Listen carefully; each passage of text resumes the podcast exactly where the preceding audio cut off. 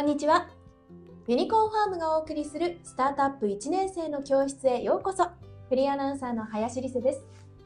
さあ、この番組はスタートアップ企業を考えている人や転職を考えている人、新規事業に関わる人に向けて企業に必要なスタートアップの基礎的知見をお伝えしていきます。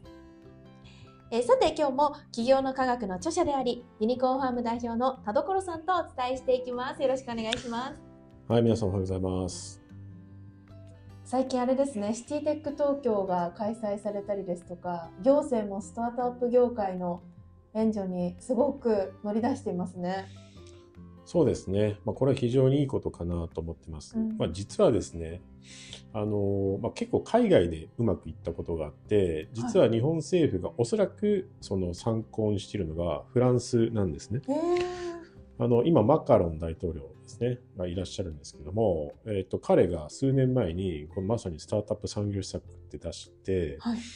あの、ユニコーンって皆さんご存知かわかんないですけど、まあ、メルカリとかね、いわゆるスタートアップでも非常に大きくなった、えっ、ー、と、ところが、えっ、ー、と、フランスって2017年とか1社だったんですよ。はい、でも国が本気になってスタートアップから産業を作るって言ってどんどんどんどんあの投資を促進させたら今25倍になったんですね。えー、あそうなんですか。でフランスも日本と同じでやっぱりすごいねあの古い企業重かったりとか人も結構保守的だったりするんですよね。で結構その経済成長も止まったりしてたのがあったんでまさにこうスタートアップを起爆剤にするみたいなのがあってあの多分日本もですねあの、まあ、今後スタートアップっていうのは当然産業とか雇用も生んできますしまあ、岸田政権もそういうふうに言ってるんですけども、スタートアップをやっぱメインの産業していくというところもあって、そこでやっぱ東京非常にあの当然人口であったりお金もあるので、ね、まあ、そんな感じで盛り上がってるかなと思ってます。えそれでフランスはかなり経済成長にも影響があったんですかね？そうですね。なんか25社に増えて、それがすぐ来るってわけじゃないですけど、おそらく10年後ぐらいになったその25社っていうのが、うんまあ本当に今のトヨタとかソニーとかホンダみたいな感じで、さらにここから10倍になっていったら、何十万人何百万人で声生まれますよね。そうですね。なので、そこをやっぱり狙ってるのかなって気がします。ちょっと日本もどんどんと頑張っていかなくちゃいけないフェーズなんですかね。そうですね。例えばね、あの、皆さん GAFAM って Google、Amazon、Facebook、えっ、ー、と、Apple マイクロソフトってこのめちゃめちゃでかい会社って聞かれたことあるかもしれないんですけど、ありますあります。あの、意外と皆さん知られてないんですけど、この5社だけで、なんかめちゃめちゃでかいんですよ。本当に時価総額っていう、まあ、会社の価値を示すので言うと、700億円、700兆円ぐらいあるんですね。めちゃめちゃでかいんですけど、アメリカに面白いその数字があって、何かっていうと、えっと、アメリカにトップ500の会社を集めたなんかそんな指標があるんですね。はいはい、S&P500 って言って。で、当然この500の中に GAFAM の5社って入ってるんですよ。はい、で、GAFAM の5社と、あと入ってない別の495社があった時に、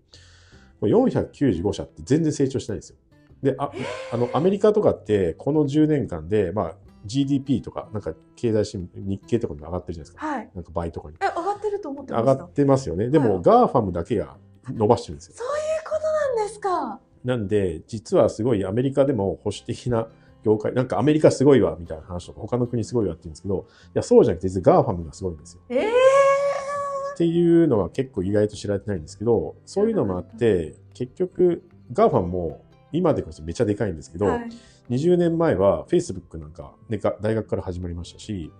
あの、Google なんかも大学から始まって、まだ20年ちょっとなんですね。うん、Facebook にとかに関してはまだ20年も経っていないと。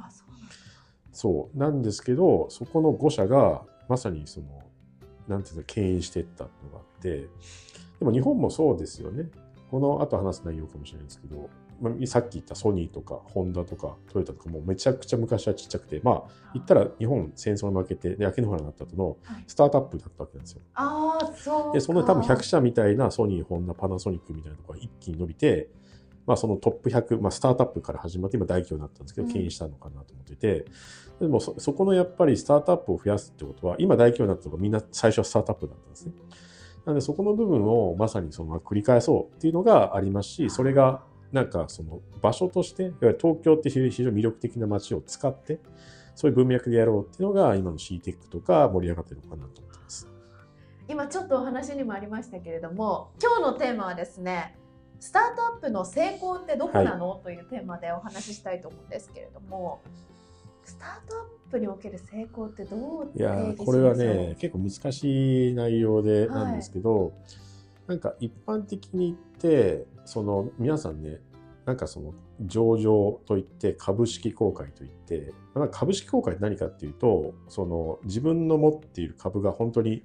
公開なんで買えるようなんですよね。例えば、なんか、その、ヤフーファイナンスとか行ったりとか、どっか証券取引所でやると、皆さん、その、例えばトヨタとか株買えるじゃないですか。ああいう感じで買えるようになったら、こう、どんどん自分の株価が流通、株が流通していくので、その価値が高まる状態にすると。まあ、っていうところが一番の、まあ、指標なんですね。はい。ですけど、えっ、と、でも最近だとその自分の作ったスタートアップとかを、売却してなんか数十億得ました、みたいなことも成功なのかなと思ってありますよね。聞きます。ただえっとこれ前初回の動画初回のねポッドキャストの話かもしれないですけど中小企業の人たちの成功って多分1億円2億円の売り上げがあって個人として年収3000万があってめっちゃ成功じゃないですか。いやそう思います。でも、スタートアップって構造上それができないようになってるんですね。これなんでかっていうと、1億円、2億円の売り上げ上がりましたって言って、まず社長は多分多くのスタートアップが投資家からお金もらってるんですね。はい、となった時に3000万も給料取られたらめっちゃ怒られるんですよ。いや、お前何、もっと成長に寄与しろと。で、1億2億あった時に多分、いや、10億円で売ります、買いたい人がいて10億円で売りますって言った時に、10億円で多分売ったとしても、あの、始めた起業家創業者にはお金が入らない仕組みになってるんですよ。あ、そうなんですか？そういう契約、投資の契約の縛りとかあったりするのがあって、何かっていうと、結局スタートアップやるとあなたたちは10億とかそのちっちゃいことじゃなくて100億1000億にしてあの上場を目指しましょうと上場を目指したら上場した時にその自分の持ってる株少し売って1億円いますよでやらないとなんかスモールでやっちゃうと結局その投資家からしてみたらリターンとしてなんか投資が1億あったけどなんか1.5億になりましたって言っても投資家にしたら全然ダメなんですね。やっぱり10億にするっていうのがあると思うんで、そういうふうな縛りがあるので、でも中小企業の方の多分成功っていうのは、まあ別に1億円売り上げ上げて、個人としてなんかね、なんかコスト、いろいろ経費使いまくれて、で、それで3000万売り上げあった、収入あったらめっちゃ成功じゃないですか。そう思いますけど。でもスタートアップはそれは全く成功じゃないっていうふうにあるので、そこがやっぱり違いなのかなと思ってます。スタートアップの成功って改めて厳しいですね。そうですね。そもそもの始まりっていうのが、まあ前のポッドキャストも話したんですけど、まだ顕在化してないニーズを見つけてやるっていうところなんで、そもそもやっぱり市場そのものを作ることだったりするんですよね。なので、あの、新たなこう産業を作るってなったら、まあ全然ないところにこう、まさにこう道を作るみたいな感じなんで、なのでやっぱりすごい大きな産業を動かすとか、そういうところからやっぱ逆算してやるとこなんで、あの、中小企業とかの成功、そのビジネス型の成功とちょっと違う感じですね。るほど、その成功あそのすいません。どうしよう。逆に、まあ、失敗っていうのはもう本当無限に形がある感じですかね。そうですね、まあ、よく言われるのが諦めたらそこで失敗だよみたいなところがあったしあとはお金がなくなったらそれは失敗なのかなと思ってます。ただなんか、スタートアップとかの市場がいつ顕在化するかって結構わからないんですよね。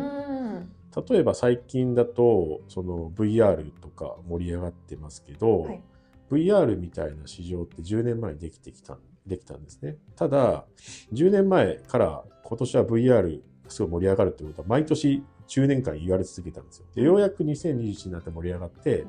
そこから大きくなる、大きなスタートアップなんですけど、でも、そこに、そこで成功した、成功してる人って10年前からずっとやってるんですね。で毎年毎年今が、今が旬だ、今が旬だって言い続けてやってて、そういうふうな感じなんですけど、ただ大事なことが、その毎年毎年、その、お金がなくなったらそれで終わりなんで、ちゃんとそのコストを抑えながら、あの、固定費というか、人をそんな雇わずにできてるかどうかって非常に大事かなと思ってて、やっぱりすごいタイミングですね、が大事かなと思ってます。なるほど。いや今日はスタートアップの成功ゴールってどこというお話を伺いましたがユニコーンファームではスタートアップに関する情報を学べるところが多くサービス展開してるんですよね。そうですね。あの、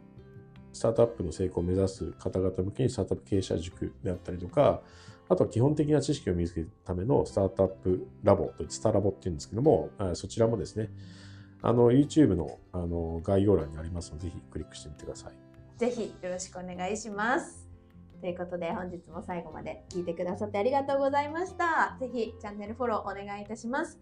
ユニコーンファームがお送りするスタートアップ1年生の教室、ぜひ次回もお楽しみに。ありがとうございました。ありがとうございました。